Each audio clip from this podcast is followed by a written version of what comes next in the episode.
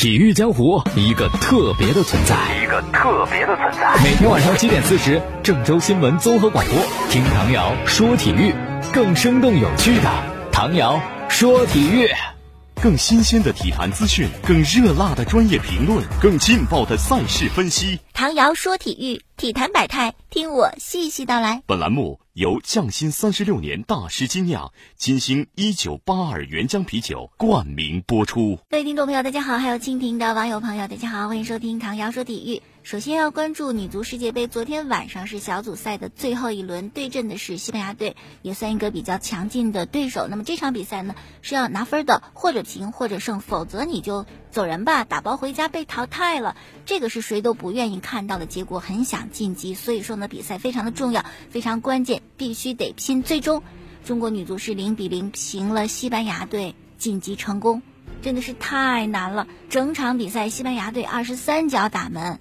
这攻势远在中国女足之上。好在我们有一个特别棒的守门员彭诗梦，二十一岁，很年轻，很年轻，全场九次扑救，那真是一夫当关，万夫莫开，力保中国女足大门不失。比赛最后时刻，咚一声响，彭诗慧奋不顾身，用身体挡住了这个球，也自个儿撞到立柱上。赛后接受采访还说这腰还疼啊，但是就这么一撞，守住了球门，也守住了中国女足世界杯的梦想。那比赛之后，这位九八年出生的年轻的女足姑娘也当选了本场比赛的最佳球员。阴差阳错啊，虽然是平了啊，拿到小组第三，但是反倒避开了很强大的美国队。接下来八分之一决赛，中国女足的对手会在 D 一和 C 一之间产生。第一呢，应该是英格兰或者日本，二选一；C 一呢是意大利、巴西、澳大利亚，三选一。说说这场女足的比赛吧，真的非常让人感动。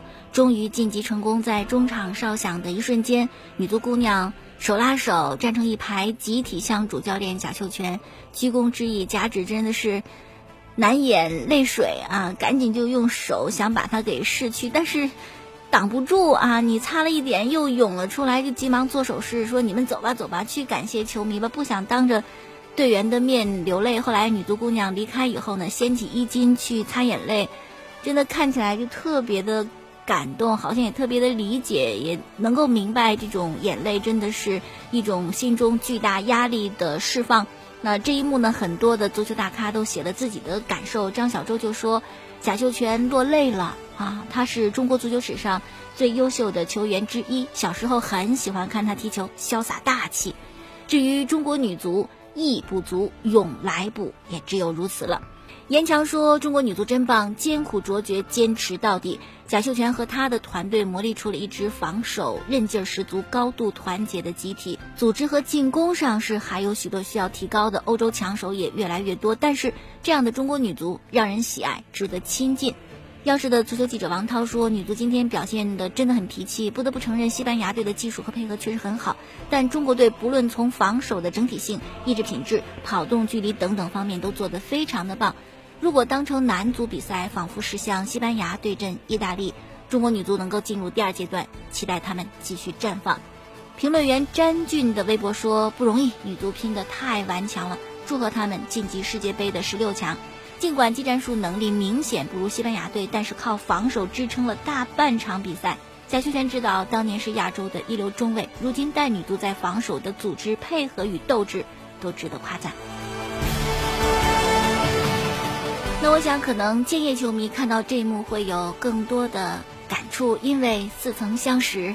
就在我们眼前发生过这样的情景，那是二零一四年的十二月一号，中超的最后一轮，河南建业在工体对阵北京国安，一场很重要的比赛，因为河南建业要保级，而北京国安要争冠军。那场比赛跟昨晚的女足一样，真的太难太难了。这至于河南建业，真的踢的是太难了，也是凭借着顽强的防守拿到了一场平局，最后保级成功。因为这个比赛事关保级和争冠，所以说当时的球票就炒到了五倍以上，但依然工体座无虚席。比赛一开始呢，北京国安就显现出了强大的凌厉的攻势，先是德阳差点破门得分，然后是张稀哲，他们上半场是八次打门，建业没有。到了下半场，北京国安依然是攻势非常的凶猛，但是迟迟不能够破门得分，于是七十分钟换上了邵佳一，结果上来邵佳一就差点破门得分。那最终呢，是河南建业的后防线还有整个球队众志成城，特别是门将韩风的精彩开了外挂的扑救，我们守住了一场平局，保级成功。比赛之后也是队员感谢加治，一样的情景，真的是历历在目，犹如昨天。渐越渐越，每次都是胜利海洋。说，精神层面的东西可能会更给我们带来震撼，更让我们感动。所以女足呢，我们这么多人在今天，她其实只是踢平而已。并没有获得胜利，但依然去赞美她，因为她不是最强的，但却是最坚强的。我们是为拼搏精神而落泪和感动。比赛之后呢，有记者就问守门员彭诗梦，就说贾导带队一年了，你有见过他的眼泪吗？看到他哭有什么样的感受？彭诗梦就说我没有见到过，所以下来之后看到贾导哭，我自己就忍不住哭了。我就感觉心里特别的难过，因为我感觉贾导很不容易，一直带着我们，也帮我们扛住所有的压力，特别的感动。这就又想起来第一场比赛之后的发布会上说到王霜上不上场的问题，哇，各路记者是怎么写的？对队员极其不尊重了，你这样说的话会打击他，影响他一辈子了。我就不相信王霜那么不坚强，扛不住两句话。就想起当年有一个事儿，是哪个球员是男足的，就接受采访啊，就当时沈祥福带的国家队，好像说沈指就批评他了，就拍了他两下还怎么样，就问说这个主教练怎么是这样的对待你们呢？但是那个球员就说了，说沈指从小就看着我们成长起来的，他扒拉我两下子怎么了？好了，继续说回来，女足对手是西班牙队，所以说西班牙的媒体报道这场比赛，阿斯报呢就在文章当中评论说，中国女足这场比赛踢得非常的好，不像中国男足那样没有斗志，他们承受住了比赛的重压，让西班牙队不得不接受平局。精神面貌好，成绩也好，但是待遇方面，女足真的跟男足没有办法比。所以有网友吐槽说，我看了看女足，我再看看咱们男足，哎呀，真是没法说。就像自个儿家的孩子，女儿都上大学了，读博士了，儿子中学都没读完，辍学了。但最要命的是，你还乐此不疲的，还器重儿子，夸儿子好，儿子有出息，不待见闺女。哎，人家球迷没说错呀，这不就是事实吗？哈，好了，再来看赛后的发布会，是贾秀全带着守门员彭诗梦出席的。以下呢是发布会的实录。记者问说，未来几天计划是什么？贾秀全就回答说，恢复伤病啊。调整状态呀，呃，其实姑娘们体能很好，但是无谓的压力消耗了很多体能。我这就是假指的性格。你不是说过我那王双那事儿吗？我念念不忘，时不时的提这么两句啊，就是你们媒体舆论制造了一些压力，消耗了队员的体能。记者又问如何评价小组赛的表现，还有就是队员王珊珊伤情怎么样？小秀全是先说了王珊珊伤的比较重，扭伤，估计得歇几场比赛吧。至于小组赛的表现，贾指说不能跟过去比啊，过去实在是太辉煌了，九九年拿过世界杯的亚军，而且现在呢，欧洲足球发展的特别快，所以跟过去比肯定是比不了。但是呢，在这么大的压力之下，小组赛还能有这样的发挥，能达到我们的目标也很不容易。记者又问：“那你刚才提到压力啊，这次出现对于球队意味着什么？”贾秀全说：“一旦有压力的话，你有十分能力，可能只发挥四分，会在场上有很多无谓的失误啊。这个需要大赛经验，可以提高你抗压的能力。我们呢是在亚洲和欧洲这种高水平的足球相距比较远，所以还是要多交流，增加对抗，多学习，又是。”学习当年贾指在我们建业执教的时候呢，经常是赛前发布会就说我们是个弱队，我们保级，我们就是抱着学习的态度来比赛的，然后就悄没声的就拿了分儿，赢了比赛，所以人送绰号贾学习。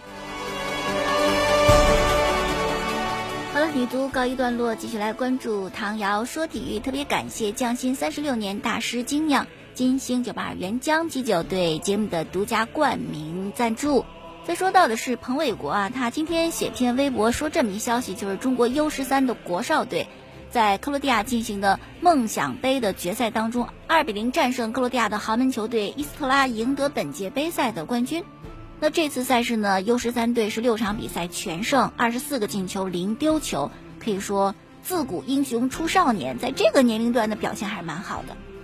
再有中超，按照计划呢，转会窗是七月一号开启，一个月的时间，七月三十一号关闭。那么在下半程十六轮开始，七月五号开始，中超联赛会执行新的外援政策和新的 U 二十三的上场政策。新外援政策就是有四个人啊，但是只能同时三个在场上，但是可以替换，可以替补。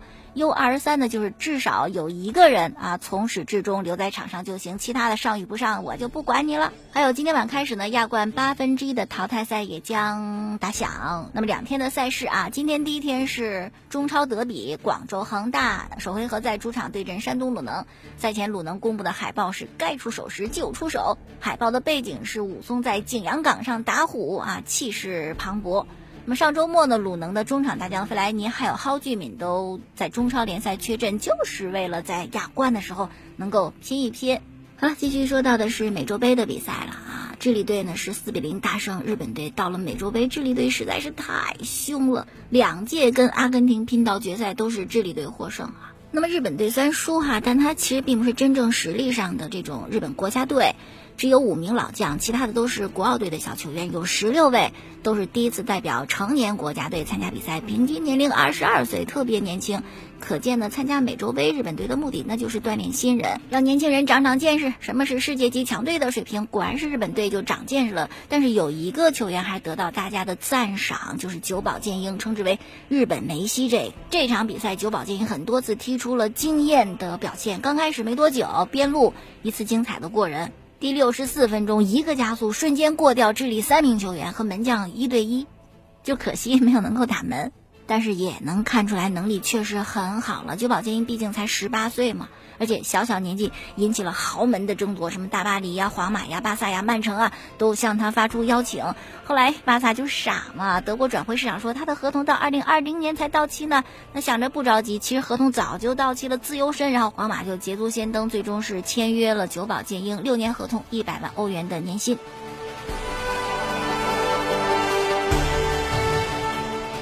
下面就应该是阿根廷国家队第二场小组比赛了梅西还继续承担着压力，但是法尔考那句话说的很好，像梅西这样的球员打进一粒任意球，那人们会说那是人墙没站好，那不是你水平高。如果阿根廷输球，那就是梅西的责任，那你就得承受作为世界上算是最好的球员或者最好球员之一，这是你要付出的代价。